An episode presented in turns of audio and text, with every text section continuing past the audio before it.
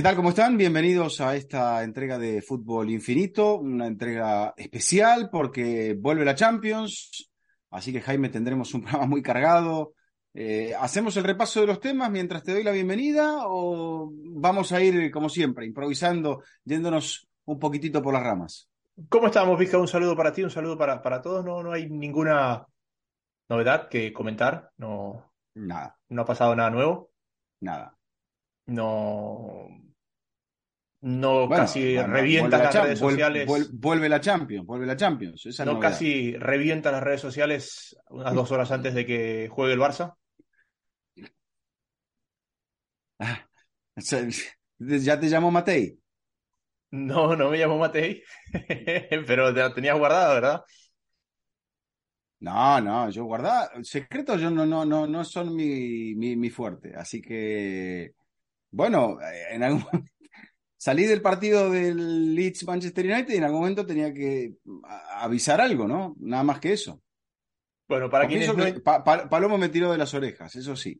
Porque te- primero le cuento a la gente para quien, algún despistado que no se haya enterado, don Eduardo ha vuelto al líder mundial y estuvo junto a Fernando Palomo comentando el Barcelona-Villarreal esta tarde y noche.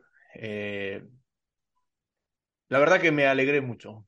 Eh, me, me, me, gustó escucharte de vuelta donde siempre debiste estar, eh, en, en el partido más importante del día, no importa en qué medio esté ese partido, ahí es donde siempre debes estar y ahí es donde, donde estuviste. Así que 14 años después, Vizca, la verdad que eh, le decía a Mari, le decía, no sé cómo, cómo me voy a sentir cuando lo vea, cuando lo escucha Vizca otra vez ahí con Fernando, con la liga, y, y la verdad que me tomó unos 15 minutos descifrar cómo me estaba sintiendo, y la verdad que fue alegría y nostalgia al mismo tiempo.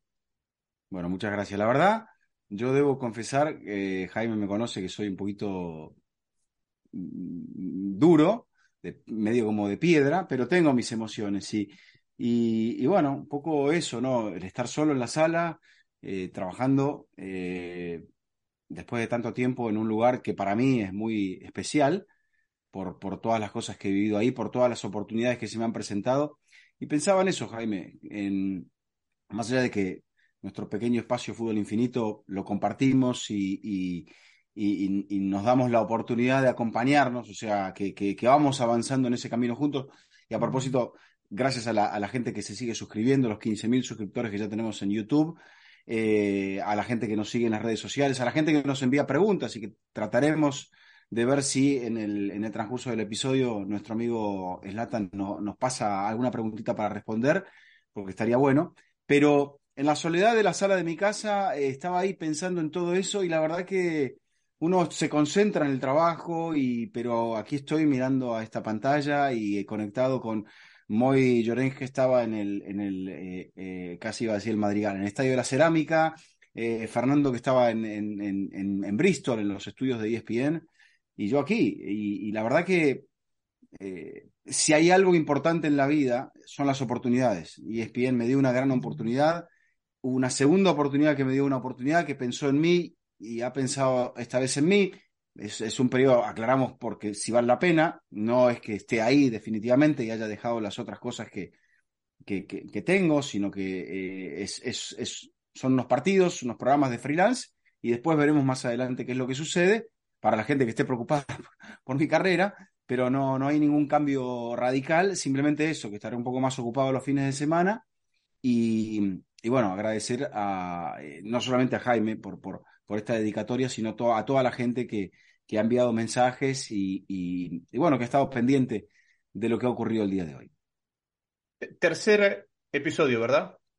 Porque estuviste en ESPN, fuiste a PSN, volviste a ESPN y este es tercer episodio. Tercera 14. vuelta. Tercera vuelta, 14, 14 años eh, después. No, y a ver, nosotros a veces compartimos poco, pero nos fuimos al Mundial un poco con muchas cosas sobre la mesa y con todo un poco incierto de, de- de cómo pintaba profesionalmente nuestro 2023. Y las cosas se han ido acomodando y, y verlo a Vizca ahí es parte de las cosas que han ido, que han ido pasando y que no sabíamos si iban a pasar o no iban a pasar y, y- y todo, y todo el, el movimiento de esta industria tan particular y tan cambiante que nos brinda, gracias a ustedes, esta pequeña ventana para, para expresarnos como, como nos gusta, sin ningún orden, y también compartir un poco lo que pasa atrás de cámaras cuando se puede. Exacto, exacto. Eh, a, propósito, ¿tiene, ¿tiene, ¿ya eligió el teléfono y el reloj o todavía no? Ya, ah, ya. Yo todavía no, me ganó de mano.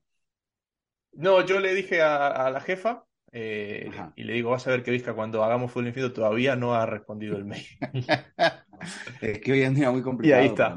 Muy complicado, ¿no? No, yo me imaginaba, imaginaba. Si ella tiene alguna recomendación para mí, sobre todo con el tema del reloj, esto porque, bueno, dentro de dos semanas estaremos, si Dios quiere, Dios mediante, comenzando la temporada de la MLS, trabajando en un nuevo emprendimiento con una empresa eh, cuyo distintivo es una manzanita.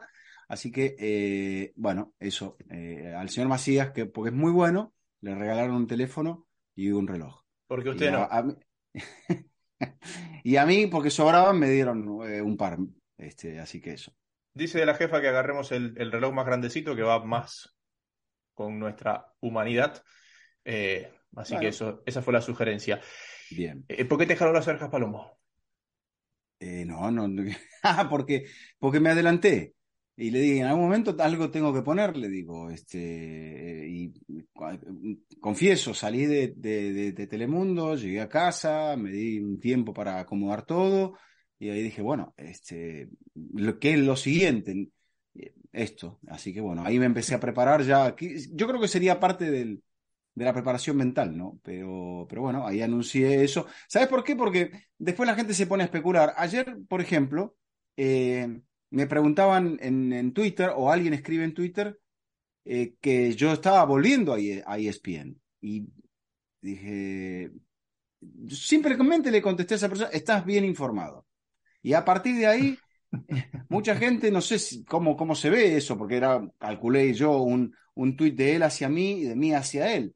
Pero bueno, eh, ahí eso empezó a multiplicarse esta mañana un poco más y dije, bueno, antes que la gente empiece a especular, voy a intentar salir al ruedo y aclarar. Lo que pasa es que hay, hay unas cuentas, eh, una es Puntaje Ideal, otra Agenda Deportiva, me parece, que son cuentas que publican eh, quién transmite cada partido. Y ellos se enteran, es más, hubo una época en la que a mí me, yo veía la publicación y, esa gente se enteraba antes que yo qué partido me tocaba hacer. Y claro, les debe haber aparecido Eduardo Vizcayar y confirmaron que no hay un error y efectivamente no había, no había un error. Así que me alegro, me alegro. Eh, esta semana vuelve la Champions, dice, como decía Vizca, vamos a enfocar el programa en lo deportivo, un poco más en clave Champions. Champions Europa League, porque tenemos un United Barça que es casi Champions. Es más, eso nos ha llevado a plantearnos, y ahora lo hablamos al final del programa, Vizca, porque lo estamos hablando con José y con Alfredo, cuántos episodios vamos a hacer esta semana, teniendo en cuenta que tenemos ese, esa, ese, esa carga entre semana de, partidos importantes, sobre todo martes y jueves, los más llamativos. Eh, pero ha sido una semana donde ha habido fuego por todos lados, en lo extra deportivo. Porque está eh, me parece que comenzamos cronológicamente y después lo tocamos como, como tú me digas, Vizca, pero cronológicamente. Las declaraciones de Neuer, que vuelven a marcar un vestuario del Bayern enfrentado contra el entrenador, una pelea que en este caso me parece el entrenador la está ganando porque ya no hay tantos líderes de aquella vieja guardia y el vocero está lesionado hasta fin de temporada, que es Neuer. Volvió a aparecer la Superliga, con una nueva, con una nueva propuesta y el tema del Manchester City y la situación de la investigación, en este caso, de parte de la Premier. Aquella situación anterior había sido un tema de la UEFA y el fair play financiero. Esta es una situación de la, Premier. Eh, y si alguien vio en el partido del City esa pancarta gigante que decía Panic in the Streets of London, haciendo alusión a la canción, bueno, Panic es el apellido del abogado defensor que ha contratado el Manchester City y tenía también su homenaje en la tribuna de Etihad del día de hoy.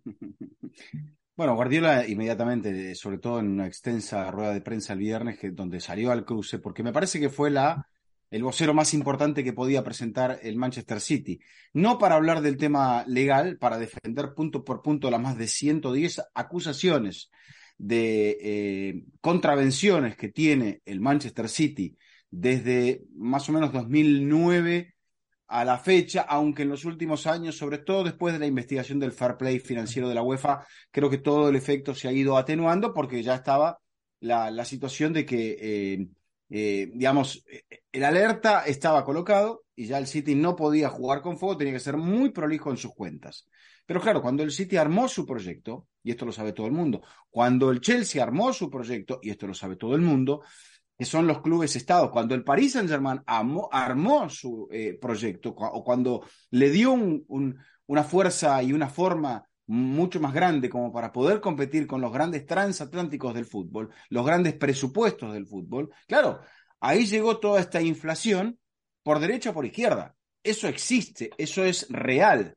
Y bueno, ahora se ha empezado a buscar una doble contabilidad, que por ejemplo también es la acusación que tiene la Juventus, y un pago de, de, cosas por debajo de lo que se declara o se ha declarado en su gran mayoría a la Premier, porque son infracciones de tipo financiero. Hablando del fuego que se ha prendido, también está toda la novela del PSG y todo lo que han dicho de la posible renovación de Messi. Pero voy a, citar tres nombres de los que tú has marcado: City, PSG, Chelsea. Y para explicar las principales diferencias que hay en esta situación, en, en este caso. El Chelsea de Abramovich no rompe ninguna regla, porque no existían esas normas en el momento que él compra el equipo.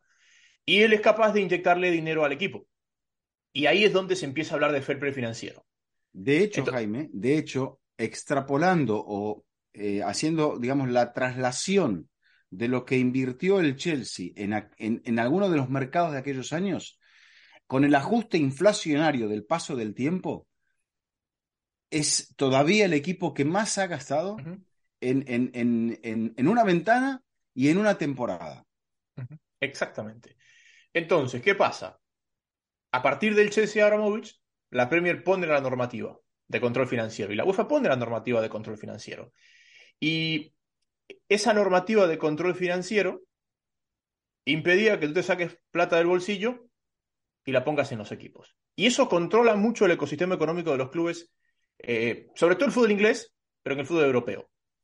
Pero viene el siguiente paso, cuando Abramovich no es que tenía una cantidad de empresas multimillonarias para decir, bueno, no lo voy a sacar del bolsillo de Abramovich, sino que la empresa mía va a patrocinar al equipo. O la empresa mía va a contratar a Vizcayar para que sea imagen de mi empresa y así manejo yo los dineros. Cuando viene el City, un poco funciona así. El, se considera en ese principio que, por ejemplo, el auspicio de Etihad eh, estaba por encima de valor de mercado de lo que realmente valían los derechos del estadio del City o la camiseta del City, porque me parece que en, ese inicio del proceso Etihad pagaba más por la camiseta del City que eh, Fly Emirates por la del Real Madrid, lo cual no hacía lógica que, que, la camiseta más cara del mundo, la del Real Madrid, reciba menos que la del City. Y ahí es donde viene el siguiente con toda la siguiente normativa de la Premier. Por eso es que es la normativa 8 puntos y ahí viene del punto 1 al punto no sé cuánto en esa descripción. Y viene la normativa donde dice que tampoco los patrocinios de los clubes pueden venir de la mano de eh, los propietarios del club. Es decir, no puede una, no puede una compañía propiedad del propietario del club patrocinar ese mismo club. Y ahí aparecen las investigaciones de doping financiero y ahí aparece. Lo que se defiende el City en parte, es que muchas de estas cosas fueron ajustándose a los tiempos y que el City hoy no las incumple. Y que en el camino las puede haber incumplido, pero de buena fe, porque se fueron ajustando a medida que estas cosas fueron, fueron pasando. Por eso cuando ustedes ven la, la investigación y los puntos que se marcan, son puntos que se marcan de 2009 a 2014, me parece. No es de la temporada pasada. O sea, no son, no son situaciones de las últimas temporadas, como lo decías tú, es al principio de la gestión. Eh, y perdón si me estoy extendiendo. Ese es el macro de la situación de, del Manchester City. ¿Qué es lo que pasa? ¿Y por qué el City no fue encontrado culpable ante la UEFA por el fair play financiero? Porque en UEFA y en los controles financieros de UEFA las situaciones prescriben una, algo que pasó hace más de cinco años, que no se lo pudo probar en ese periodo de tiempo, ha prescrito. En la Premier no. En la Premier tú todavía le puedes probar una culpabilidad de algo que pasó hace más de cinco años. Y por eso es que se está investigando al City sobre estos 100 puntos desde el 2009. Eh, la situación en cuanto al posible castigo habla de desde multas económicas, pérdida de puntos, pérdida de títulos, pérdida de la categoría, hasta la posible desafiliación del club. Entonces, eh, son cargos muy importantes. La figura del entrenador enseguida salió al cruce porque me parece que el proyecto del City tiene la cara de Guardiola, aparte de gente muy ligada a él, Ferran Soriano, Chiqui Begiristain, que, son las personas que manejan el área deportiva del club. Y, Guardiola había dicho el año pasado que si a él le habían faltado a la verdad o lo habían engañado sobre cosas que él había preguntado, sobre todo después de que eh, esa investigación de la UEFA había concluido solamente en una multa, si él descubría o se descubría que a él le habían mentido, él se iba a ir automáticamente. Entonces estaba hasta el viernes flotando en el aire la idea de qué era, lo que iba a decir Guardiola, qué, qué, argumento iba a utilizar o cómo iba a reaccionar ante esto. Y Pep fue muy firme diciendo, si nos mandan a tercera división, yo me quedo acá. O sea, esto es, esto es injusto. Habló de injusticia, de casa de brujas, de persecución de parte del sistema, de parte de los que están abajo, de los que están perdiendo, de los que tienen envidia, etcétera, etcétera, etcétera. Acusó a la prensa, acusó, acusó a todo el mundo. Pero se contradijo en una cosa, Pep, ahí, en esa conferencia de prensa, porque eh, eh, Pep y el City siempre ha, mantenido que el Manchester City pertenece al señor Masur a título personal. Y cuando Pep en esa conferencia de prensa dice esto comenzó, toda esta persecución de la prensa comenzó cuando Abu Dhabi took over, es decir, cuando Abu Dhabi tomó el equipo. Y que eso es una, es una contradicción de lo que tanto eh, el propio Pep como el City marcan. Dicen, este es un equipo propiedad de eh, Jeque a título personal, no de el, eh, no de Abu Dhabi. Y bueno, ese es, ese es uno de los pequeños detalles, pero claro, después de todo lo que dijo Pep, en un idioma que no es su idioma, le estamos buscando la, la agujita en el pajar de donde estuvo mal. Claro, aparte, bueno, hay, otros casos donde también, por ejemplo, el Paris Saint-Germain es abiertamente propiedad, propiedad del Qatar Investment Group. o sea que, entonces aquí estamos viendo cómo hay cosas, situaciones, elementos que es difícil realmente eh, volver atrás y marcar un punto de injusticia en si el salario de Mancini se lo estaban pagando por por abajo de la mesa, por no, o había una parte que se la depositaba en una cuenta en Suiza.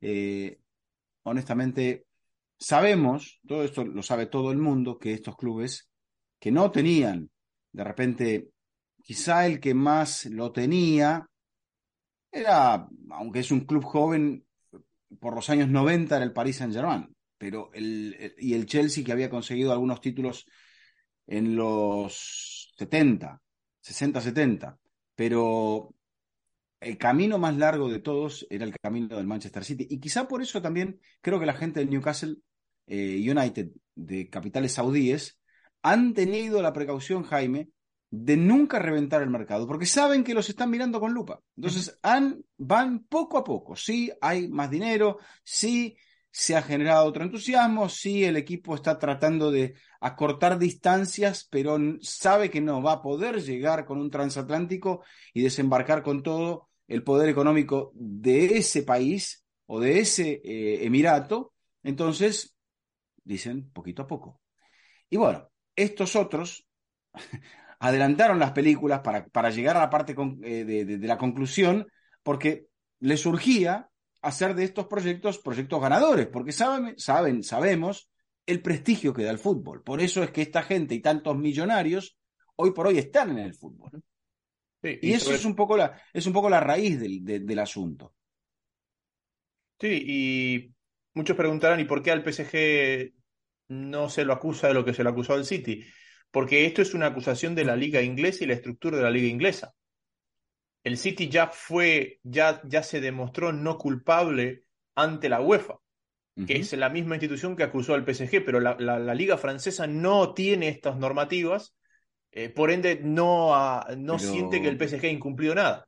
Pero Jaime, cuando en una ventana te llegan por valores más o menos aproximados a los 220 millones, más 180 millones, Neymar y Mbappé al Paris Saint-Germain, y eso no llamó la atención de nadie y nada se hizo en cuanto a eso. No, bueno, no, es que Mbappé vino cedido la primera temporada. Entonces, para poder comprarlo en la segunda. Pero es que sí llamó la atención, Vizca. Y por eso es que tenemos la Superliga tocando la puerta. Porque cuando tú escuchas la propuesta de la Superliga, antes de hablar de quién es, de si es abierta o de si es cerrada, la primera presentación que te da la Superliga, y ojo, no estoy ni a favor ni en contra, todavía no me he posicionado con la Superliga, pero la carta de presentación es, en esta liga, los clubes que más generan van a ser los clubes más ricos. No es que los clubes más ricos van a ser los clubes de los dueños más ricos. Y que es un posicionamiento encabezado por el Real Madrid, guste o no, pero yo entiendo la posición del Madrid de decir, yo soy el club que más genera, yo soy el club que tengo mayor valor de mercado, y resulta que yo no puedo competir con esta gente. ¿Por qué? pero, eh, pero, eso nos obligaría a repasar en la historia muy larga y muy rica del Real Madrid a los momentos donde el Real Madrid casi operaba, Jaime, como un club Estado también.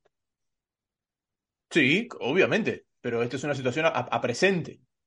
No, bueno, pero el prestigio que el Real Madrid ha, construido y se ha forjado en, sus más de 100 años de historia, creo que también ha tenido épocas donde el Real Madrid, sobre todo en la época del franquismo, era prácticamente un club Estado. Esto no es un secreto, esto es, esto es realidad. Entonces, si hablamos del Madrid, cómo es una marca tan importante y un club tan importante, es por lo que hizo a lo largo de su historia. Y claro, tiene un gran estadio, por eso, porque tiene muchos seguidores, porque tiene una gran historia. O sea, la historia siempre comienza en algún punto. Y creo que eso es, o sea, no estamos hablando del Rayo Vallecano, que el Rayo Vallecano se queja de que, eh, no sé, el Manchester City gasta mucho dinero, o el París, o el Newcastle. Eh, a ver, todo comienza en un punto, sí. Porque también estuvo aquel estado de Bucarest que ganó la Champions. Eh, y, también hay varios ejemplos. Eh, ¿Cuál era? El Dinamo de Moscú, que en una época ganaba todo en, la, en el fútbol local, nunca le alcanzó para competir. Bueno, Estrella, estrella Roja, o sea, Roja, exacto. Siempre ha habido clubes y bueno, por eso también se han ido cambiando muchas normas. O sea, los dirigentes del Barcelona que hoy van detrás de la Superliga, en su momento no cuestionaron absolutamente nada cuando le llevaron a Neymar pagando la cláusula. Y cuando ellos tenían a Messi, a Neymar, a Suárez y pagaban los salarios que pagaban. Y los desaguisados que ha cometido económicamente el Barça en los últimos cinco años no son culpa de, del Manchester City. Entonces. No, son culpa de ellos mismos. Exacto. Entonces, hoy la Juve, el Madrid, el Barça ven hacia el otro lado y dicen: los de la Premier no quieren porque sería un costo político muy alto, no se van a sumar.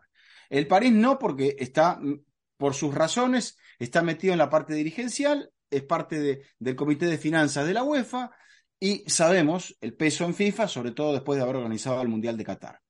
Eh, y después de esa ecuación, ¿qué nos quedan? Los clubes portugueses. Nos queda el Olympique de Marsella, Jaime. Nos quedan los españoles, que hoy por hoy miran a la Premier y dicen el dinero que se ha gastado el Chelsea. No, esto no está bien. Eh, pero cuando el Madrid, no hace mucho, hace 20 años, armó los Galácticos de la mano del actual presidente del Real Madrid, e iba ahí compraba de lo mejor que tenía cada club, nadie decía nada.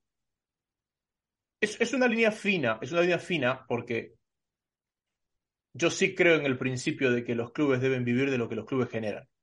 Eso es absolutamente cierto.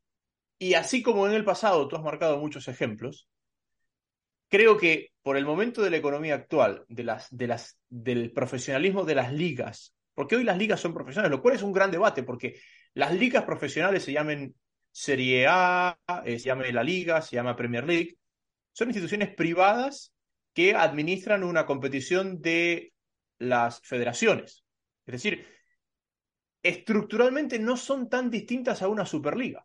No son tan distintas a una Superliga estructuralmente. Son instituciones privadas que administran una competición. No hay mayor diferencia en ese sentido. Y creo que el hecho de que esas instituciones privadas estén manejando las ligas ha generado una cierta distancia entre los gobiernos de turno y los clubes profesionales. Difícilmente veamos una estrella roja otra vez o veamos la influencia del gobierno en el Real Madrid, pero, me parece que acá estamos en una situación diferente. Cuando el presidente de, ah, se admite que el presidente francés levanta el teléfono para que Kylian Mbappé se quede en el Paris Saint-Germain, Entonces, eh, no hay que ir a buscar muy lejos. Bueno, ese, ese es uno de los, de los que no quiere participar en la Superliga.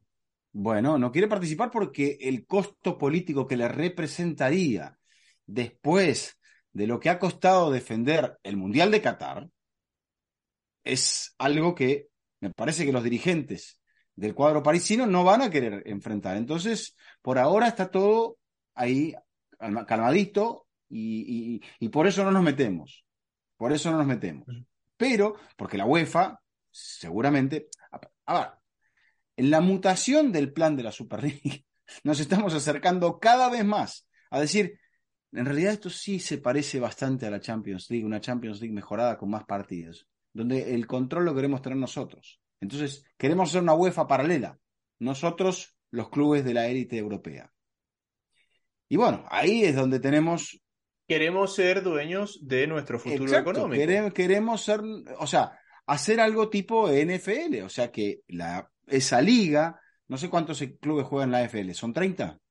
No, más son o menos. como 40 y... Bueno, ni idea tengo. Yo tampoco, no tengo idea tampoco. Pero bueno, este, ese es el objetivo, ese es el modelo. Que cada partido sea millonario y que cada partido permita observar esto. Pero claro, más allá de que sean los dueños millonarios y sea un patio de millonarios donde ellos todos los domingos o los domingos cuando se juega eh, eh, el fútbol americano se ven las caras, se saludan, Se, toman un champancito y después se despiden y se toman el avión privado hasta el próximo partido. Eh, se busca más o menos lo mismo. Entonces, es en el fondo, estamos tratando de modificar el espíritu del juego del fútbol. Si queremos hacer otra cosa, hay que refundar al deporte y al juego para hacer esa otra cosa. Pero me parece que le vamos a hacer perder la esencia. Y es lo que venimos defendiendo desde el principio, una vez que surgió este proyecto, y también lo que venimos esbozando cuando vemos un mercado reventado con 600 millones o más gastados por el Chelsea entre las dos ventanas. O cuando nos propusieron un mundial de 48 equipos que todavía no sabemos cómo va a ser el formato de competencia. Correcto. ¿Verdad? Eh, son 32 equipos de la, de la NFL. Eh, hace, no, no hace poco, hace mucho tiempo, eh, así que no me pidan más detalles, pero búsquenlo porque está en ESPN en, en 30 por 30.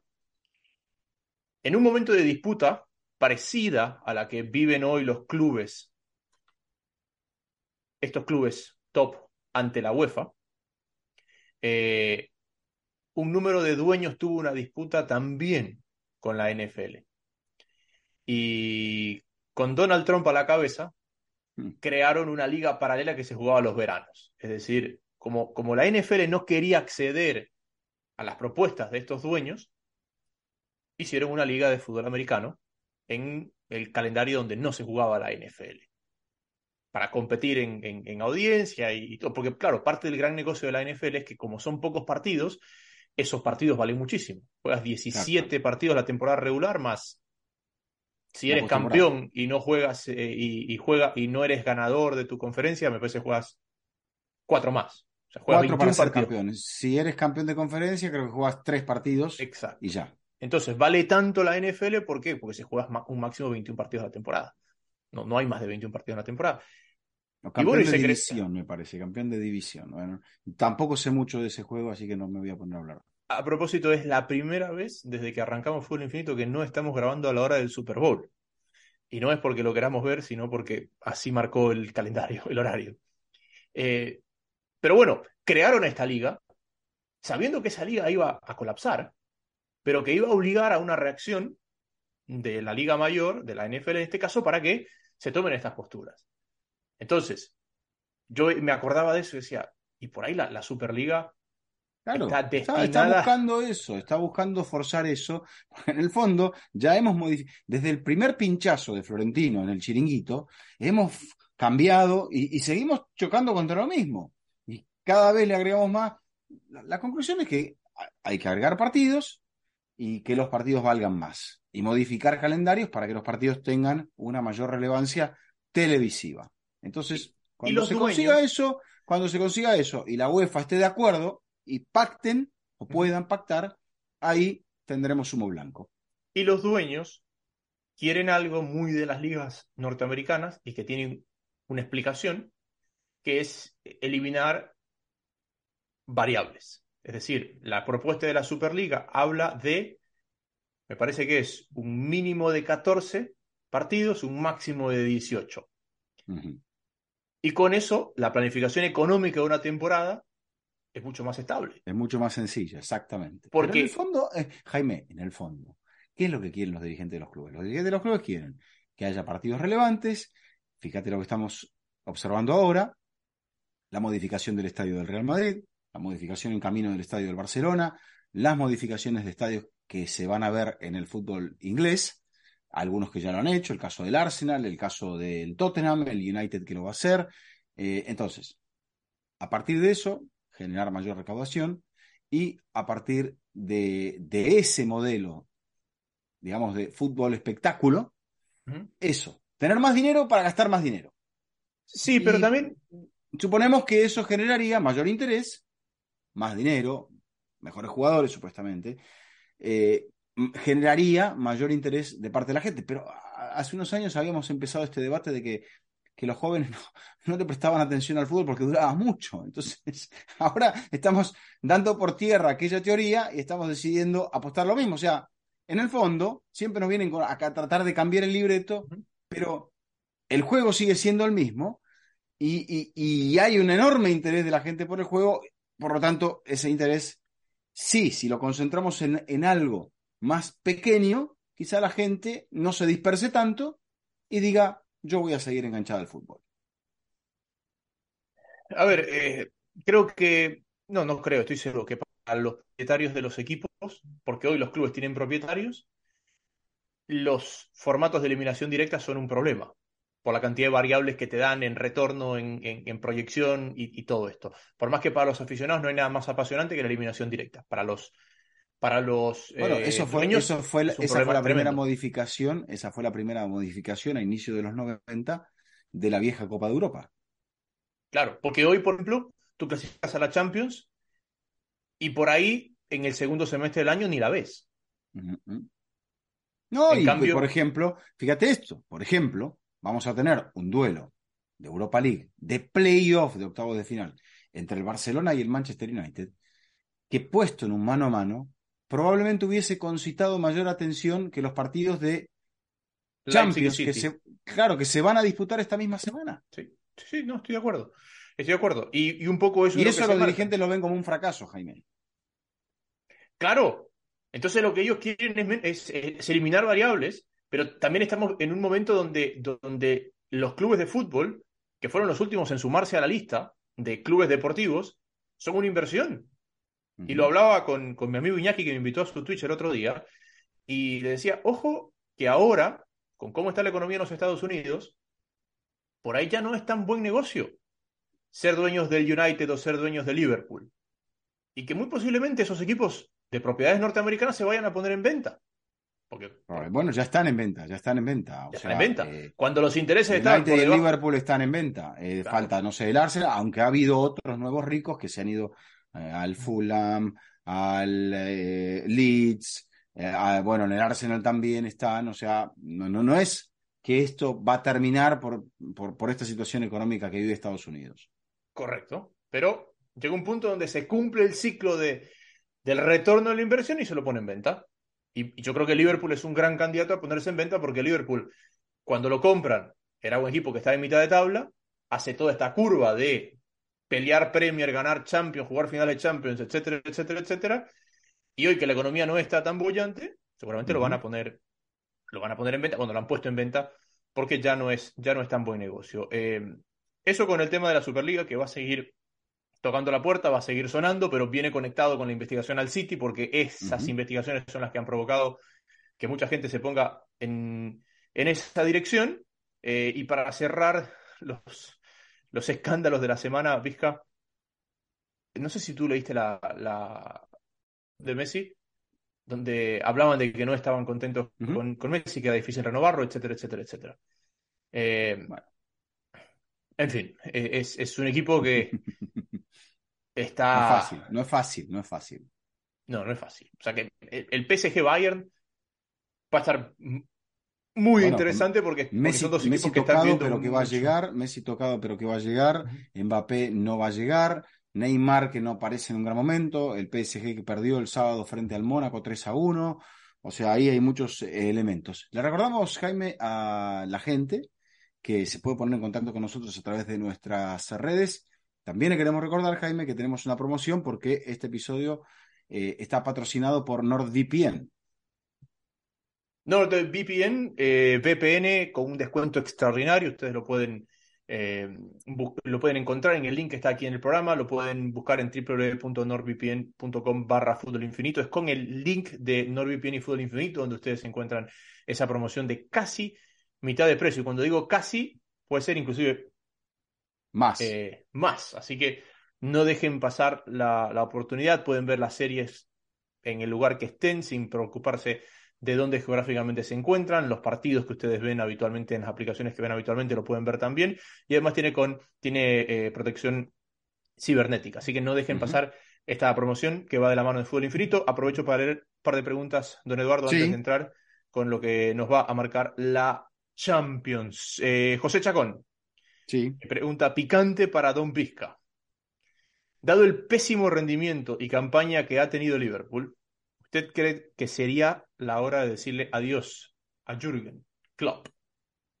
Si creo o si pienso que va a suceder porque los dirigentes, bueno, vamos a contestar las dos cosas. Por lo que se comenta, los dirigentes, aún terminando en esta posición de mitad de tabla, pongámosle que aún cayendo el Liverpool eliminado de la Champions por el Real Madrid, cosa que todavía no ha ocurrido, va a jugar recién la semana siguiente. Eh, yo no creo que vayan a olvidarse tan pronto de lo que Klopp le ha dado al club. Y creo que después de mi punto, desde mi punto de vista, eso es lo que se comenta que sucedería. Que le darían la confianza, la fe de poder rearmar esto y que dicen que Klopp lo venía esbozando esto desde el momento en el, antes de la final que el Liverpool pierde contra el Real Madrid. Ya desde ese momento, ahí él marcó el punto de decir, ya tenemos que pensar en qué es lo que vamos a hacer de aquí hacia adelante. Si debería salir de Klopp y buscar otro entrenador, yo creo que hoy por hoy no es así. No es la, no es la solución. Él conoce el club, la afición lo respeta, creo que es un gran entrenador, por lo tanto, me parece que eso responde a la pregunta. Jaime, tengo una para ti. Eh, no dice quién la hace la pregunta, pero ¿crees que la postura de Tebas al salir a quejarse del dopaje económico por parte de la Premier es solo una señal más de que Tebas no tiene ni idea, eso es lo que dice José, no nuestro José, sino este José que hace la pregunta, de cómo hacer que su producto, la liga, pueda acaparar nuevamente los reflectores como ha pasado sobre todo en la segunda década del milenio? creo que es la, narrativa a la que se ve obligado, eh, entendiendo lo, atrás que ha quedado la liga, en la liga como, como liga en sí, desde lo económico, por la polaridad de los dos grandes representantes que tiene la liga y de los dos grandes que acaparan casi todo el ingreso de la liga. Entonces, me parece que eh, en el modelo de España, y es un modelo histórico, no, no, no por Tebas, sino que Tebas lo ha gestionado bien malo como cada uno lo piense, pero España siempre tuvo dos grandes y el resto vino después. Y siempre fue así. Y me parece que el modelo del fútbol inglés, pre-Premier y durante Premier, lo que buscó fue una liga más competitiva, donde todos los, los, los este, donde todos los actores puedan participar sin que las distancias estén tan marcadas claramente el Crystal Palace nunca será el United. Pero que las distancias sean más cortas. ¿Y, por qué me parece, Vizca, que hay tanta inversión de capitales extranjeros en el fútbol inglés? Porque hablábamos de, y cuando hablamos de la Superliga, decíamos, lo que quiere los inversionistas es garantías de su capital. Y los torneos de eliminación directa son una, un mal proyecto porque puedes jugar un partido, puedes jugar 10, o sea, tienes muchas variables, pero también la Premier y a veces nos enfocamos en lo que hace Chelsea, lo que hace United y lo que hace Liverpool, la Premier de toda Europa es la liga en la que menor diferencia económica hay entre la primera y la segunda. Entonces, si tú compras un club de cualquier otra de las cinco grandes ligas europeas y desciendes, muy posiblemente vas a quebrar. Si tú compras un club de la Premier y desciendes, puedes volver. Y por eso hemos visto la cantidad de eh, Fulham, eh, eh, mira los grandes que han descendido en los últimos años. En los últimos años ha descendido Fulham, ha descendido Aston Villa, ha descendido Crystal Palace, ha descendido el Norwich, ha subido, ha bajado tres veces. El Bournemouth. Los que, han, los que han vuelto a subir, el Nottingham Forest, el Leeds United, o sea, equipos históricos de arraigo, protagonistas, que, que, que habían perdido ese protagonismo porque habían tenido, sobre todo en el caso del Leeds, malos manejos y en el Forest también. Claro. Y tú mira lo que ha pasado en España todos esos equipos que han caído de, la primera a la segunda, difícilmente han vuelto. Los que han vuelto son aquellos que históricamente han convivido con esa zona, como el caso del Rayo o el caso del Mallorca. Pero, por ejemplo, mira el Deport hasta dónde se ha ido. Ojo con el Valencia, que está metido en una posición muy vulnerable. Si el Valencia desciende, tiene pinta de, de ese futuro. No, no tiene pinta de bueno, enseguida pero, vuelve. pero también, eh, Jaime, creo que hay un punto que, no lo quiere tocar nadie, que es este carrusel de futbolistas, entrenadores, intereses, influencias, equipos satélites, eh, a partir de agentes, promotores, representantes. Entonces, todo esto de que yo te doy, que vos me das, que me prestás, que yo te devuelvo, que te doy, que te lo paso y que... ¿Y eso? Nadie se entera de eso. O sea, eh, los jugadores que pasan del Olympiacos a Benfica, de Benfica al Atlético de Madrid, al Lille, que después pasan al Wolves, que después pasan a Mónaco. Al Mónaco, Valencia. Eh, al, eh, al, Brujas, este, al Valencia, a la Roma, ¿y eso? ¿No, ¿A nadie le hace ruido eso? Al Sporting de Portugal, eh, y eso son Y después van a un grande y que el grande dice, bueno, sí, te aguanto un ratito y después me lo sacaste y perfecto, cumplí con la misión y, ¿Y eso, no pasa nada con eso. Y para mí eso es, también parte de, de, lo que habla bien de la estructura Premier. Porque mira lo que le costó al, a la inversión saudí comprar el Newcastle. Fueron tres años hasta que Finalmente lo pudieron pero porque, porque eran saudíes, pero nada más que por eso, porque en la asociación de los chinos con, eh, con Méndez en Wolves, nadie dijo nada. pero los Wolves no, son un equipo que tiene problemas. Eh, no, porque no, llama mucho, porque no llama mucho la atención, justamente por eso. exacto. Porque la afición con los malos resultados. Fíjate lo que Wolves ha salido a invertir. Y Está bien, ninguno es un jugador absolutamente top pero se lo va a buscar a Lopetegui, consigue que Lopetegui acepte. Pero Vizcar, a eh, ver, pero en la Premier no pasó, en la Premier no pasó, y, tiene que ver con el, con el control de quién, cómo, cuándo y por qué compra los clubes. En la Premier no pasó un Málaga, en la Premier no pasó un Bordeaux, en la Premier no pasó eh, un Valencia. Bueno, te, ha pasado un Nottingham Forest, que te incorporó. ¿Cuántos jugadores incorporó al Nottingham Forest? Como 29 jugadores. Sí. Sí. sí, pero no, se lo compraron a la Premier Nottingham Forest. Estaba en otra liga cuando lo compraron. Bueno. Eh, aparte, bueno, estamos hablando de un club histórico, por lo tanto, no estamos hablando de. Es una marca fuerte que alguien la quería revitalizar y ahí está, la, igual que en el caso de Leeds, igual que lo que, lo que puede pasar con el Manchester United, que está de regreso. Hablemos de fútbol. Hablemos de fútbol. ¿Por, dónde comenzamos? gran programa de, Kike Wolf. Eh, a ver. No, simplemente el fútbol el programa de Kike Wolf. No, era otro, ese, este lo hacía con el mariscal, perdón, no era Quique, era eh, Víctor Hugo Morales, hablemos de no, ok, ok. Este, con, uh, eh, también era de ESPN, con Roberto Perfumo, ya desaparecido el mariscal. Eh, a ver, eh, premio, ¿no? Vamos a arrancar por la premio. El Arsenal. El Arsenal ¿Quieres hablarlo en, en, clave Champions? ¿Quieres hablar en clave Champions en dirección quiero a hablar del Arsenal y quiero hablar de los problemas del VAR que hubo en Inglaterra este fin de semana. Ok, perfecto. Al Arsenal le, permiten el empate y hay dos disculpas de, parte del eh, proyecto de, árbitros de Howard Webb, PMGOL, creo que es la, la, cifra, y hay un error en el empate, un fuera de juego, que no se revisa en el empate de la eh, Brentford ante el Arsenal, que puede tener implicancias en la definición del campeonato. Hay en la clasificación a Europa, hay una situación donde se anula un gol del Brighton, donde eh, creo que es Estupinian el que lo consigue.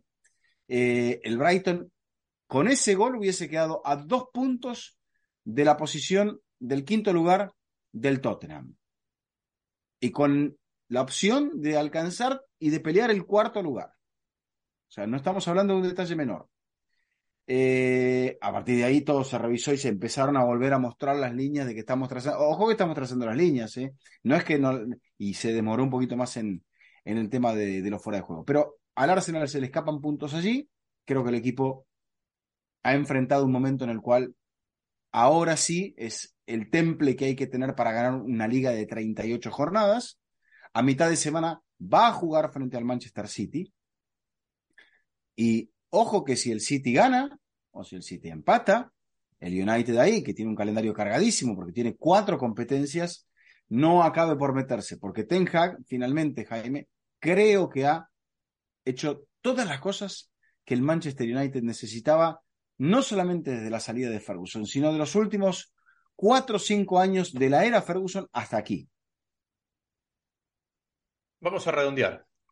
Yo con Ten Hag tenía una, teoría, a ver qué, piensas.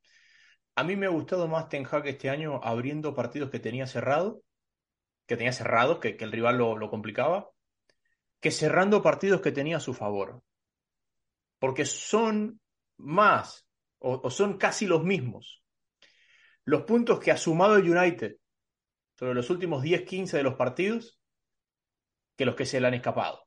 Porque hoy mueve el tablero y en lo que era un partido cerradísimo ante Leeds, lo termina ganando 2 a 0, que pudieron ser 4, porque hay dos goles anulados. Sí. Todo eso en los 15 finales, a partir de que entró Garnacho, de que entró Lisandro, de que liberó a Shaw. Para mí, yo a la altura de Rayo, sino arriba de Rayo en la temporada como uno de los mejores del United. Pero al cambiar de central a lateral, fíjate eso, cómo consigue, primero con Malasia es mejor marcador. Eh, y yo le gusta por el manejo de pelota en la posición de salida porque también Ten Hag dice, tengo acá dos futbolistas, uno campeón del mundo, aunque no jugó la final, como Lisandro, y otro Barán, a los cuales no, no les puedo pedir que me jueguen 20 partidos en dos meses o 18. Entonces tengo que dosificarlos. Y creo que también Ten Hag está con la ilusión de ver si puede ganar un título, porque todo será muy lindo si no le va a pasar lo de Pochettino. Es muy lindo lo que estás haciendo, pero si no me traes una copita y no sé, va a quedar toda una imagen muy folclórica, muy romántica, pero queremos títulos. Entonces Ten Hag ahora dice, Copa de la Liga, final el 26, por ahí eliminar al Barça en, la Europa League y por ahí ganar la Europa League. Eh, es difícil ganar la competencia de la, Champions, de la Premier como está en este momento y el camino en la FA Cup puede llegar a ser más largo. Entonces dice, bueno, vamos a ir por acá. Y creo que lo está haciendo muy bien porque a lo que iba Jaime es que ha incorporado bien, pero no es que ha incorporado como cuando fue a comprar, incorporó como en la primera época de Ferguson, decía, este, hemos estudiado a este jugador, que venga. Y no sé si acá lo habían estudiado a Beckhorst o habían estudiado a Savitzer, que lo tendría él identificado muy bien, sí, pero han sido detalles que le permiten al equipo elevar su rendimiento y estar, exceptuando las dos primeras jornadas, donde el equipo anduvo mal, perdió los dos partidos. Mm. El eh, United es el que más puntos desde allí hasta acá ha sumado. Y hay algo que contaba Bruno Fernández, que ocurrió después de ese partido contra el Brentford, derrota 4-1, que él les dijo, ellos corrieron colectivamente 13,8 kilómetros más que nosotros. Hoy vamos a hacer, porque se jugó el sábado, domingo de carrera continua. ¿Saben cuánto vamos a correr? 13 kilómetros 800. Y voy a correr con ustedes. Y el hombre salió y se metió los casi 14 kilómetros con el plantel. Y los del plantel, decía Bruno Fernández, cuando lo vieron correr con ellos, porque pensaban, este va a venir en bicicleta, o va a mandar a alguien, o va a trotar un ratito y se va a ir ahí con el grupo. Y dijo, dijeron, ah, a partir de eso, el hombre viene a correr con nosotros. Es de los nuestros. Es de los nuestros. A ver, ¿De dónde es Ten Hag?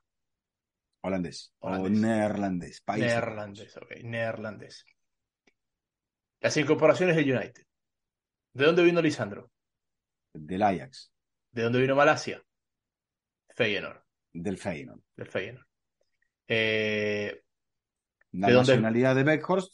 ¿De dónde es ujú, Y después las otras incorporaciones creo que cualquiera las tenía bien vistas, ¿no? Porque Casemiro, hasta Bueno. los que ven fútbol de espalda lo ven. Es el pelotazo Casemiro. Y Savitzer venía de no asentarse en el ah, Bayern. Bayern. Sí, Ujú. Pero el Bayern, el Bayern es una papita caliente. El Bayern es una papita caliente porque, porque el Bayern, me disculparán los hinchas del Bayern, pero el Bayern, primero, se ha comido una cantidad de entrenadores y me parece que la batalla la está ganando Nagelsmann Bueno, Porque se se, ha, se ha se ha comido Ancelotti ese vestuario. ¿eh? a Pep. Pep se fue. Lo que pasa es que Bueno, yo creo que a Pep, a Pep no se lo comió el vestuario, se lo comieron en el palco. Bueno, eh, se lo comieron a- a- al croata, a, a Niko Kovac. Kovac. O sea, se- se- este, ese vestuario ha funcionado en los últimos años en armonía con eh, Flick y con Heinkes. y con Heinkes en dos ciclos. El resto chocó con todo el mundo. Y así como ha, ha enfrentado entrenadores, oye, que cualquier jugador que llega al, al Bayern no funciona. O sea, que Savitzer se olvidó de jugar cuando llegó al Bayern. Es un vestuario muy pesadito el que está, el que está en el Bayern. Y me parece que a Savitzer se lo, se lo comió ese vestuario también. Puede ser, puede ser. El, el tema de la transición de los entrenadores. Es probable que, que, bueno, sí, eh, es un equipo donde hacer pie debe ser realmente muy, muy complicado. Pero ¿Por qué? A ver, ¿por qué yo creo que se lo come el vestuario a Savitzer? Porque Savitzer, ¿quién lo trae? Nagelsmann, Era su hombre, era su hombre en el mediocampo de Leipzig. sí, sí, o uno de ellos, de los importantes, importantes, sí. Eh, Entonces me Bueno. parece que Ten Hag ahí, ahí es donde apuntar un poco el equipo más Eriksen. bueno, Eriksen- va- va- Eriksen- va- vamos, a- vamos a lo caliente, vamos a lo caliente. Después, después seguimos con eso. Eh, Eriksen también, si lo pide él, es verdad. Eh, ¿De dónde sale Eriksen? del Ajax. Del Ajax. Ya, ya. Eh, duelo de mitad de semana, que puede hacer que la diferencia sea de tres puntitos. Si gana el City, si gana el City. Holland está tocado, no sé si está descartado, porque todavía no lo sabemos, es domingo. Pero, ¿se aprieta? ¿Se estira? ¿O queda igual? Conocemos al campeón. ¿Conoceremos al campeón? Sí. Entonces, Sí, ¿se sí. aprieta, se estira o se mantiene? Yo creo que, a ver, creo que el Arsenal, creo que el Arsenal en este, en esta, este Arsenal que está por las nubes, como dice la canción de Sabina, eh, le ha costado mucho volver al fango. Este Arsenal que le ha ganado al United, que le ha, que le ha ganado a, los, a sus rivales históricos londinenses, que le ha ganado a los, a los que históricamente lo han bajado, le costó mucho volver al fango. Le costó Correcto. mucho ir a, Le- a jugar a- con el Everton y le costó mucho jugar frente a la Brentford. Y me parece que si el equipo tiene lo que creemos que tiene, le puede ganar al City.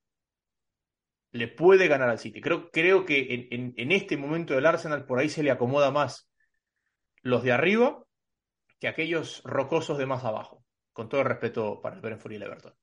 Bueno, hoy Pep, eh, Jaime, después de la derrota contra el Tottenham, mm, pateó el tablero. eh. No, sé, no sé si caliente por lo que había ocurrido con, con las denuncias expuestas por la Premier.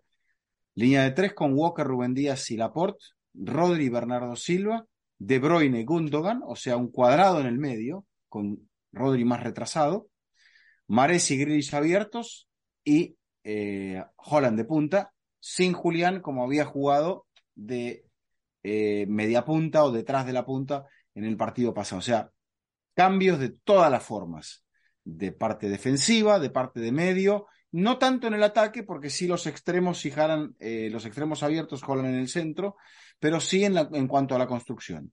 El rival era eh, Aston Villa, que venía de ser frenado en la, en la jornada pasada, pero que había arrancado muy bien con Emery, ahora lo aterrizaron. Es una victoria importante, es una victoria en casa, pero creo yo una victoria con carácter. Y sabiendo que el City eliminó al Arsenal de la FA Cup, no sé si esto sea el momento del City. El partido se va a jugar en Londres, pero habrá que ver el clima que le pone la gente del Arsenal y el temple que le pone, porque aquella victoria por la FA Cup fue en Manchester. En el Etihad. En el Etihad Exacto. Entonces ahora es un partido en el cual yo te diría que Arteta hasta podría negociar el empate si es que le va mal. Y en aquel partido, la realidad es que era bastante equilibrado y en el segundo tiempo, un momento de inspiración del City, con muchas rotaciones de parte de Arteta, le dieron el empujón suficiente para la victoria. Yo quiero esperar un poquito y hasta el miércoles, casi casi, pero ver con qué narrativa llegamos al partido. Porque acuérdate cuando fue el tema Abramovich, Sí, que acá decíamos, ojo que por más que tú te creas inocente, te sientas inocente, es muy difícil convivir con todo el ruido externo de una situación extrafutbolística que te afecta a ti directamente y a todo tu entorno. Entonces, muchos dirán, pero si le ganó al Vila, ese equipo no ha salido de Manchester desde que la noticia salió. Ese equipo ha jugado en el Etihad, donde fue recibido con bombos y platillos, frente al, con todo respeto, Aston Villa, que viene muy bien, pero es el Aston Villa de hoy. ¿Cómo va a crecer la narrativa del tema City? ¿Cómo va a recibir Londres? ¿Qué va a pasar en ese... eh, eh, ¿Con qué clima se va a jugar? Va a pesar mucho en ese partido. Porque hay una gran presión de que este tema City no sea una noticia que se ha dado en la semana y que se resuelva en algún momento. La gente y los clubes quieren respuestas ya, Ahora, porque, porque tiene un impacto directo en esta Premier. correcto. Y eso va a pesar. A Pero propósito, como- una, una cosita, como- que se nos pasó Como en el- las acusaciones son muchas, eso es lo último para. para- para- eh, dicen que esto puede hasta durar años el proceso de la investigación y de la defensa del. City.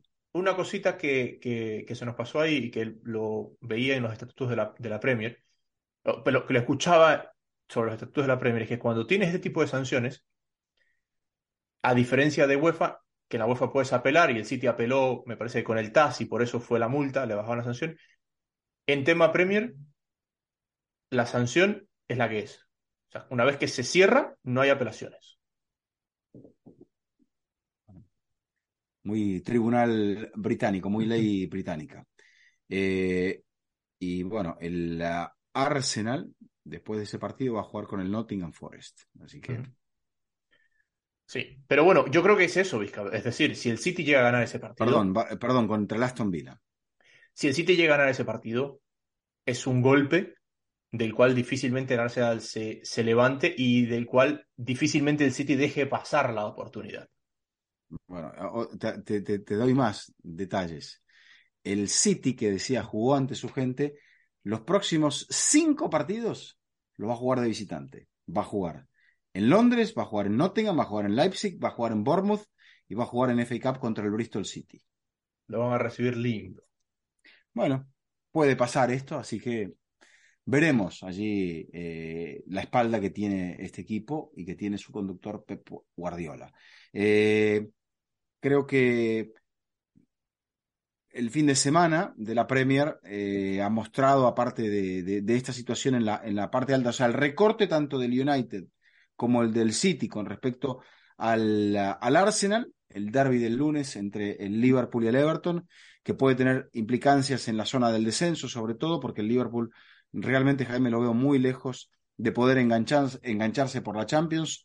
A estas alturas, el Newcastle United le está sacando 12 puntos. Por ahí son menos, contiene dos partidos menos, pero no hay garantías de que el Newcastle, pese a que tiene una sola derrota en el campeonato contra el Liverpool, justamente, no veo garantías del eh, Newcastle para poder mantenerse en el cuarto lugar. Tampoco veo al Tottenham como siendo un adversario para quitárselo, ni tampoco veo a los que vienen detrás, que son Brighton, Brentford y Fulham como los equipos que pueden pelear por ese puesto. Tampoco ¿Cuál es para ti el Chelsea más sólido ¿eh? de esos tres? ¿Cuál es para ti el más sólido de esos tres? De Brighton, Fulham y Brentford. A mí el que más juego tiene, me parece, es el Brighton. Me, me gusta el Fulham, me gusta el Fulham, pero me parece que le falta como un poco más de, de chispa. Creo que tiene menospreciada la calidad individual. El que más calidad individual tiene es el Brighton, porque tiene un campeón del mundo y tiene muy buenos jugadores que han ido por debajo de la línea del radar y que dudo que el Brighton los pueda mantener durante mucho tiempo. Va a ser caja, ya lo dijimos en, otros programas, el caso de Caicedo, el caso de McAllister, hasta te diría el caso de Mitoma.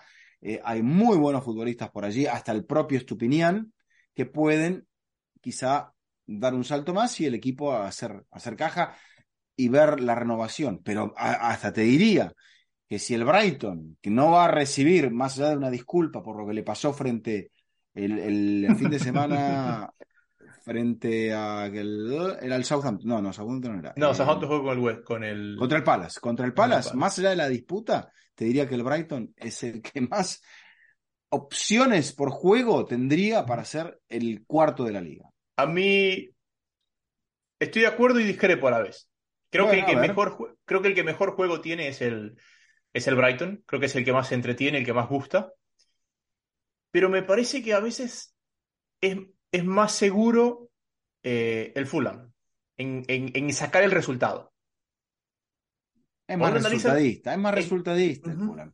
Trabaja mejor los partidos. portugués. Es portugués. Y bueno, y bueno, el portugués es de la escuela de Mourinho. Sí, a mí me parece que el hay, Fulham es mucha- más hay muchas en escuelas eso. en Portugal, ¿eh? Sí, es más seguro en eso. Es, el Fulham te saca más el resultado. Creo que el Brighton te enamora mucho más y, mu- y- el 90% de las veces refleja eso en el marcador, pero me parece que el, el Fulham te, te, te asegura un poco más el resultado en una Premier que, ojo, los de abajo vienen, vienen sumando. Es decir, Claro. nos, nos fuimos al Mundial con el Wolverhampton, colista, y el Wolverhampton es decimoquinto, 5 sobre el descenso.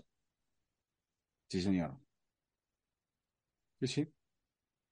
Así que eso es lo que nos marca, lo que nos marca la Premier, que no tendrá esta semana, no, sí tendrá esta semana actividad en Champions con el El Chelsea. Tottenham, Tot- Tottenham y Chelsea van a jugar. Milan ah, contra el Tottenham. Tottenham. y el Chelsea va a jugar Sí. contra el Dortmund, el ¿correcto? Dortmund. Dos cositas. Ujú. Primero, por ahí el Chelsea eh, luce mejor en Champions porque en la Premier no gana, pero tampoco pierde. Bueno, es, es la situación que conoce muy bien el Chelsea, el refugio que le puede dar la Champions para salvar una temporada que creo que es mala. eh, bueno, está ahí, está, la invitación está ahí. Hemos visto un entrenador Vilas Boas cambiar de una serie de, de octavos de final de la ida para la vuelta y con Di Matteo al equipo coronarse nada menos que en el estadio del Bayern contra el Bayern.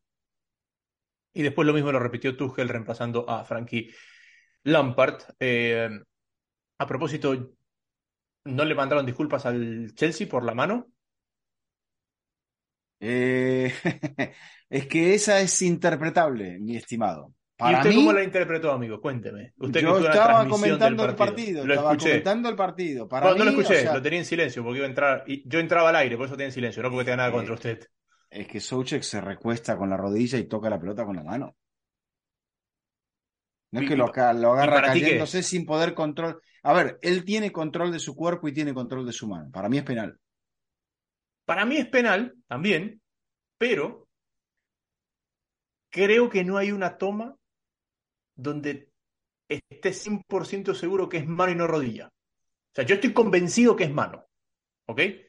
Yo estoy convencido que es mano, pero si tú no crees que es mano, yo no tengo una imagen A para me, a, mí me, a mí me pareció que era mano de verla directamente, porque él recuesta la rodilla y la pelota le pasa por el costado de la rodilla y, le va- y se va a bloquear en, la- en el brazo.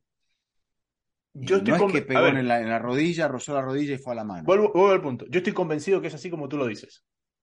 Estoy convencido que es como tú lo dices. Yo estoy convencido que es penal, estoy convencido que es mano.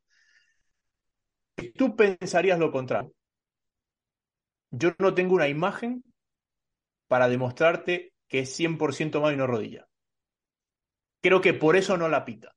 No, puede ser. Puede ser que estemos en la misma latitud de aquella, ¿te acordás de aquella mano de Dumfries contra Sí. el Barça? Bueno, lo mismo.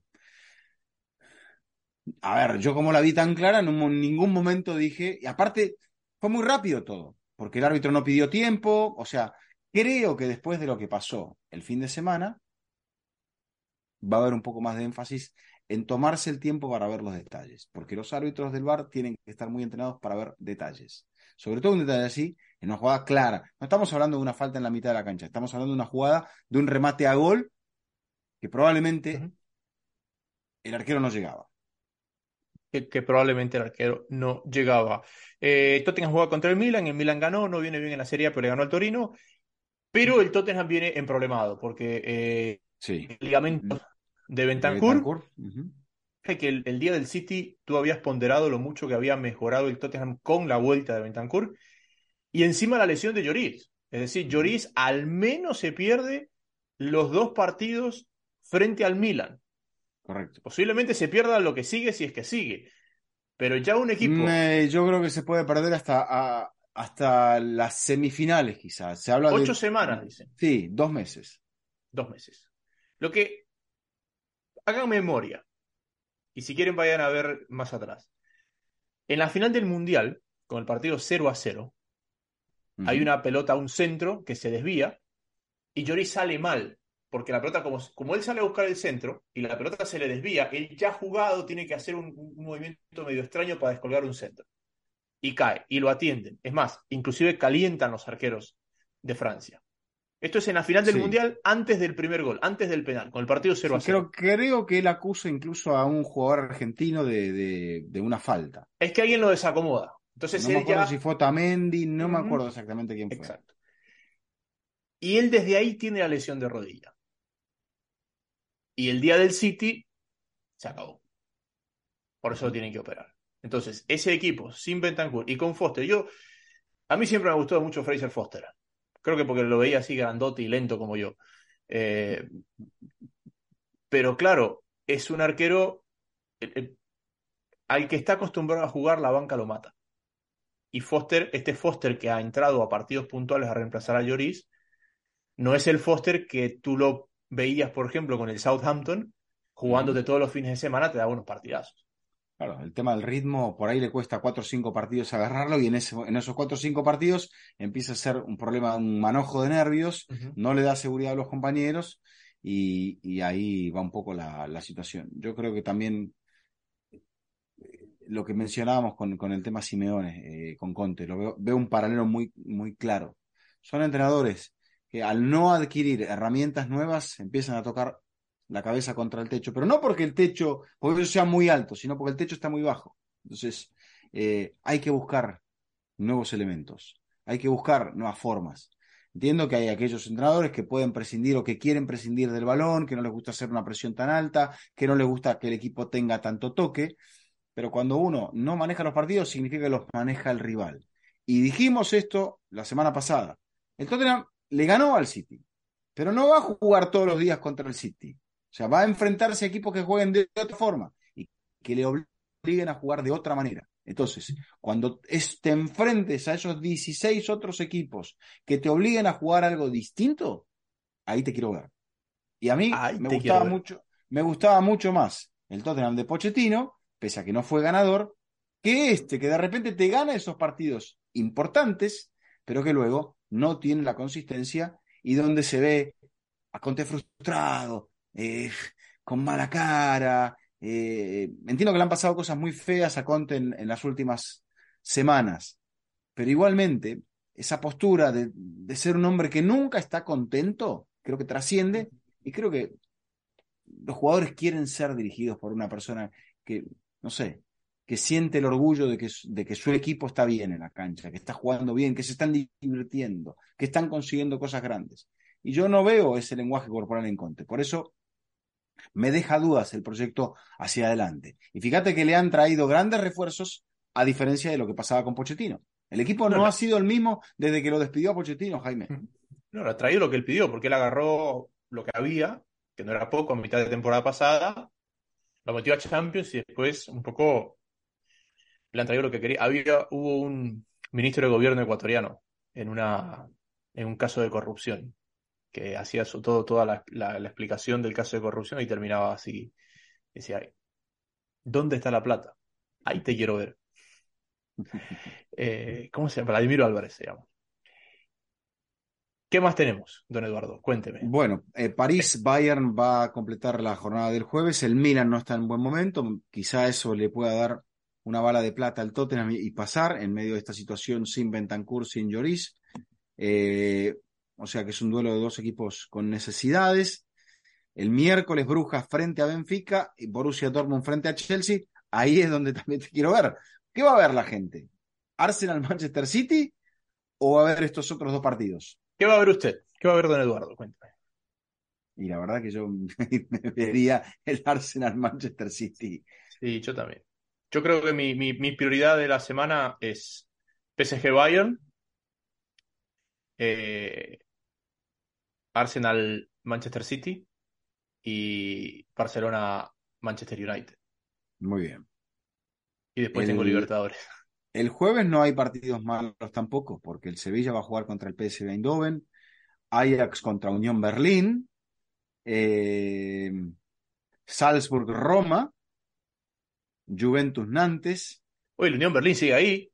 Sí, sigue al Bayern de cerca, volvió a ganar. La, la, Juve puede clavar ahí el aguijón y yo creo, Jaime, yo creo que esta Europa League va a presentar ansias de campeón de varios equipos que ya no la van a mirar como un torneo menor. Justo hablaba con, con Alfredo, con Alfredo y con José antes de que te conectes a grabar, y decía, ¿será que tenemos que hacer programa el jueves? Veremos. ¿Será que hacemos programa el jueves? Si hacemos, tengo que hacer breve, porque tengo Boston River después. Veremos. Eh, fin de semana, entonces, eh, a ver, vamos a repasar eh, el, el Real Madrid ganó el Mundial de Clubes. El Real Madrid ganó el Mundial de Clubes en la Serie A. Lo más, la, la, victoria del Milan, la goleada de Cremonese frente de Napoli frente a Cremonese, o sea, no nos presenta cambios, ganó la, la Juve frente a la Fiorentina, falta que juegue el Inter, eh, todavía, ganó Atalanta a Lazio como visitante, eso lo coloca a Atalanta en posición de, de Champions, así que atenti a esto, pero eh, son 16 a favor del Napoli ante el, el, Inter con un partido menos, llegada la jornada 22. Eh, empató la Roma, perdió el PSG, como ya lo habíamos mencionado, ganó, ganó el Marsella y en Francia preguntan, ¿y será que el Marsella y el Mónaco le pueden competir la liga al PSG? Porque la próxima semana juegan Marsella y PSG. El PSG viene de perder con el Marsella, pero por la Copa, ya lo eliminó de la Copa. El único trofeo, entiendo que es el único trofeo de clubes que Messi nunca ganó, la Copa Francesa, de todo lo que ha jugado. Mm, mire. Eh, en número de trofeos, Florentino Pérez igualó a igualó, superó a Santiago Bernabéu. Me parece que lo igualó con el Mundial de Clubes. Tampoco es poca cosa. No. Eh, y eso, y después eh, el partido del Barça, del cual comenzamos hablando por otros motivos, pero que eh, saca 11 a espera de que el Madrid juegue frente al Elche. Fíjate, también el miércoles, Elche-Real Madrid, que no lo mencionaste en esa lista. No, no, no. Para ver si es que queda a 11 el, Elche es el último, viene de ganarle al Villarreal, pero es el último. O sea, una sola victoria en el campeonato está, está complicado, está complicado. Pero bueno. Valencia está en descenso en España, el Sevilla ya respira un poquito más holgadamente después de lo que fue su tercera victoria en los últimos cuatro partidos, el equipo de Jorge Sampaoli. Eh, ganó el Cádiz también, eso hace que esté un poquito más arriba del Valencia, le está sacando dos puntos al Valencia se ha calentado el ambiente en Valencia, como lo decíamos también antes. Eh, y el Atlético de Madrid metió una de esas victorias propias de los días de gloria de Simeone. Tiene Expulsión de Savic Tiene dos gol en el final de Memphis eh, para la victoria en Vigo frente al Celta. Tiene dos victorias el Atlético esta temporada, la de Osasuna y la de Celta, de esas que dices, no puede ser como, lo ganó. Eh, a, a, propósito de lo que hablabas, Vizca, se viene, y en el repaso que hiciste, y ya con esto cerramos, creo que el próximo año vamos a tener una Champions muy distinta a la que hemos tenido, al menos en los últimos años. Porque fíjate, solamente me voy a centrar en los que están en octavos. ¿Ok? Leipzig está fuera de Champions, Liverpool está fuera de Champions, Milan está fuera de Champions, Tottenham está fuera de Champions, Eintracht está fuera de Champions, Chelsea está fuera de Champions. Eh, tienes a, la mitad de los que están en octavos que no están en zona de Champions para el próximo año. Sumado a que tienes algunos de ellos que están muy lejos de zona Champions. Y tienes ahí metidos al Marsella, al Mónaco, al Unión Berlín, al Friburgo, al Newcastle, al Arsenal, a la Real Sociedad, eh, al Atalanta, al. Bueno, el Napoli sí está en esta Champions. tienes, tienes esa parte alta de las ligas europeas. Unión, Berlín lo mencionaste, sí. Sí, Unión Berlín, Unión Berlín y Friburgo, que son los que están ahí en el, entre los cuatro primeros que no estuvieron en esta, en esta Champions. Así que está movido y el Ajax volvió a ganar, pero venía mal el Ajax también. Bien. Es más, despidieron al, al, que era asistente de Ronald Koeman hace poco. Eh, decimoctava victoria del Fútbol Club Barcelona, en este caso ante Villarreal. Déjeme contar, por la mínima diferencia es la 2, 3, 4, 5, 6. De las últimas siete victorias, seis han sido por la mínima diferencia. Y cuatro de ellas por 1 a 0. 2, 2 a 1, o sea, este equipo de los 18 partidos ha ganado 1, 2, 3, 4, 5, 6, 7, 8, 9. 9 de esas victorias han sido por diferencia de un gol. El, resultado más holgado es un 0-4 frente al Cádiz y un 4-0 frente al Athletic Club de Bilbao.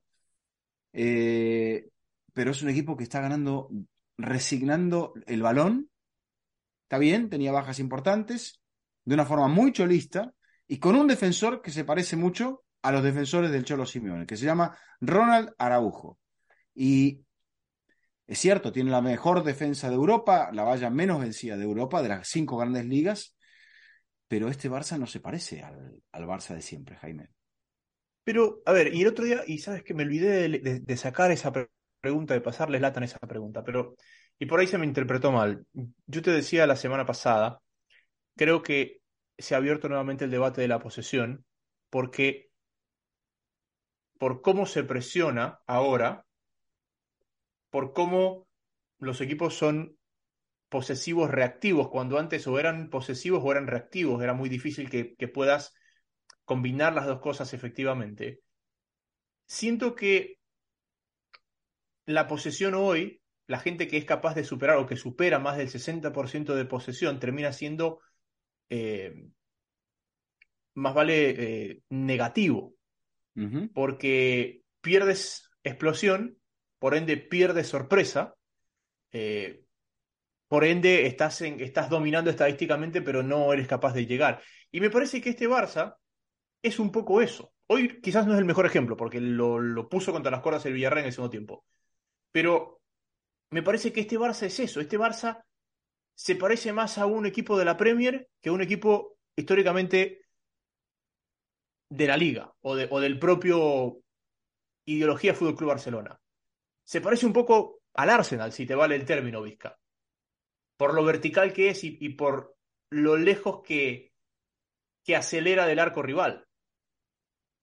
No sé si estás de acuerdo conmigo. Me parece que el Barça de Pep era un Barça que aceleraba en el último tercio y este es un equipo que te acelera mucho más cercano a la mitad de campo. Sí. Bueno, creo que la, importancia tanto de Gaby como de Pedri eh, es, fundamental.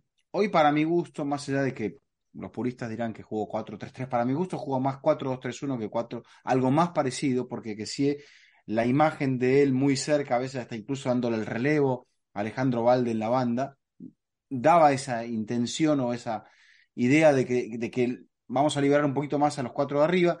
Y yo no sé si el equipo el Villarreal arrancó muy mal y eso le hizo pensar al Barça que, el partido lo ganaba caminando, pero eh, creo que cuando Setién tuvo que hacer ese cambio forzado por la lesión de Coquelán, se liberó, fue a buscar más alto. Claro, le falta potencia, le falta gol. Este equipo ha vendido a Stupinian, me dirás, bueno, eh, a Rulli, tampoco me dirás que tampoco te suena tanto, sí sé que te suena porque sabes el valor de esos jugadores y sabes que son muy buenos, a Yuma.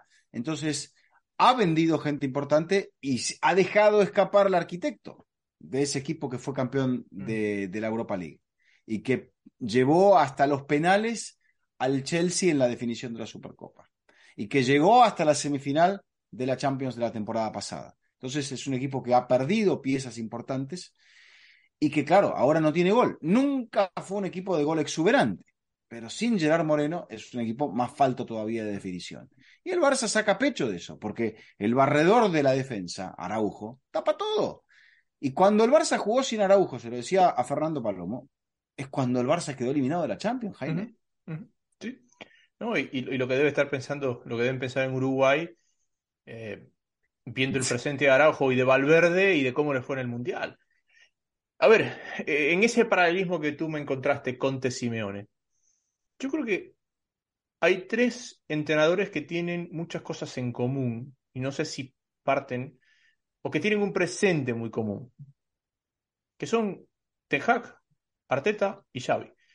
Yo creo que sus equipos no están tan distantes el uno del otro. Ambos han coincidido con Pep en distintas facetas de su carrera, eh, como asistentes los dos de Inglaterra, como jugador Xavi, es decir, vienen de esa vertiente, pero me parece que son equipos que es una idea de, es, esa idea mucho más pragmática o más vale centralizada en otra zona del campo para tener mucho más espacio.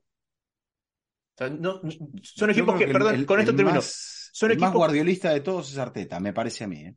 Sí. Me dirás, es el que más cerca ha estado en el tiempo de Pep, o sea, Xavi se despegó antes, Ten Hag se despegó en la época del Bayern, o sea, el más cerca en, la relación, en cuando la, en cuando la relación se terminó, es Arteta. Sí. Y me parece que los equipos de Pep te, te mueven y te matan con el último pase. Es decir, el último pase de los equipos de Pepe es el que te mata. Y me parece que estos equipos, este United, este Arsenal y este, y este Barça, sí, el último pase es el que lo define. Pero te matan a partir del primero o el segundo pase. Porque te generaron la superioridad clara a partir de ese segundo pase. Es mucho más explosivo el segundo pase. en los equipos de Pepe el segundo pase difícilmente es explosivo. El equipo explota ya cuando llega más cercano al último pase. Acá explota mucho antes. Y me parece que, primero, tienen muchas cosas en común. Y segundo, son uno de la Liga, uno de la Premier y dos de la Premier. No, tres de la Premier, el United. Bueno, es un buen debate para que en algún momento, cuando la temporada vaya cerrando su librito, lo hablemos, por, porque creo que se va a hacer un poco largo y vamos a dejar que la gente eh, disfrute de, estos días, de estos días de mucho fútbol. Aparte está, pero vamos, por lo que vemos vamos a tener contacto muy seguido con la gente durante esta semana. No, y lo que te decía, y, me parece correcto. Aparte tenemos, aparte tenemos en, en, la cercanía, que es lo que yo te decía, eso sí te lo contesté afirmativamente, lo veo a Arteta más cercano. Veo que, primero, Ten Hag se adaptó a la filosofía del United que se siente mejor jugando al contragolpe y creo que Xavi ha interpretado que este es un equipo que no tiene tanta exuberancia a partir de la posesión, porque el rendimiento físico de Busquets lo, lo limita un poco, porque no tiene un lateral como lo tenía Salidor, como era Dani Alves por la derecha, sí lo encuentra en la izquierda, los centrales los tiene que acomodar un poco para darle un cierto equilibrio, eh, y tiene jugadores muy jóvenes que todavía no han madurado del todo como para poder manejar partidos y no tiene un Messi. Entonces, tiene Lewandowski, pero no tiene un Messi. En la medida que él dice, si yo puedo manejarme un poco menos, un poco más sin la pelota, me voy a adaptar a ello. Y el equipo retrocede bien, no sufre, puede adelantarse, es versátil y tiene futuristas diferenciales que son capaces de romper por calidad. Y Arteta combina un poco las dos cosas.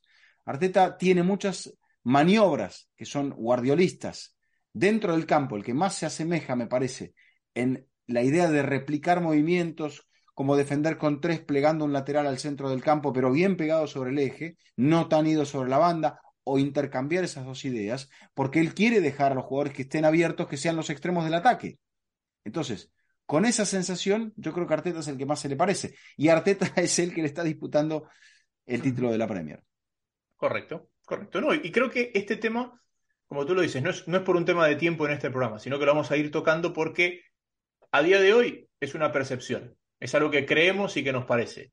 Pero creo que a medida que avanza la temporada vamos a ir encontrando certezas en, este, en esta hipótesis que tenemos o si directamente se nos, se nos va a despegar. Eh, ¿Tienes algo en la semana? ¿Descansas en la semana? ¿Cómo viene la semana? Eh, tengo, sí, sí, tengo, tengo un torneo de fútbol femenino, la She Believes Cup. Ok. Así que esa será mi obligación. Es en Nueva Zelanda, ¿no? Eh, no, me parece que es en Florida. Perdón, no, es en Florida, es en Florida, es en Florida, es en Florida. Hay otra, hay otra copa amistosa que se está jugando, que se va a jugar en Oceanía como preparación al Mundial. Bien, perfecto. Después, ¿tú qué, te, qué tienes? Tengo Libertadores en inglés, tengo Zamora, Boston River, la vuelta. Muy bien, muy bien. ¿El fin de semana? Y el fin de semana tengo eh, Arsenal, Aston Villa Arsenal, Emery contra su ex equipo. Ajá. Y después tengo a la máquina de Julen Lopetegui frente al Bournemouth. Muy bien, muy bien. ¿Tú? ¿Fin de semana qué tienes? Newcastle Liverpool y eh, Manchester United Leicester City. Bien, estamos con todo, estamos con todos los juguetes. Sí, sí. Y después el miércoles eh, 22 de febrero, Canadá, Japón, She Believes Cup y eh, Playoff Mundialista Femenino. Bueno, perfecto. Ese es el que y es el Nueva 25, Zelanda. el 25 comenzaremos la temporada de la MLS. Sí, señor. Ahí estamos. Ya que tenemos un mes Se van a hartar de nosotros. agitado. Vamos a jugar más partidos que el United. Eh, efectivamente. Don Eduardo, como siempre, un gusto. Usted cierra el programa. Usted es la estrella Bueno. del programa. Bueno, gracias, gracias Jaime, gracias a la gente que, ha hecho posible este fútbol infinito. Gracias a ustedes por, por acompañarnos cada fin de semana, por estar pendientes de nosotros, por seguirnos en las redes, en nuestra cuenta de YouTube, por los comentarios que nos envían. Eh, gracias a la gente de NordVPN por eh, eh, auspiciar este episodio de Fútbol Infinito. Y si eh, nos lo permiten, volveremos esta semana con análisis de Champions y quizá también de Europa League. Hasta la próxima.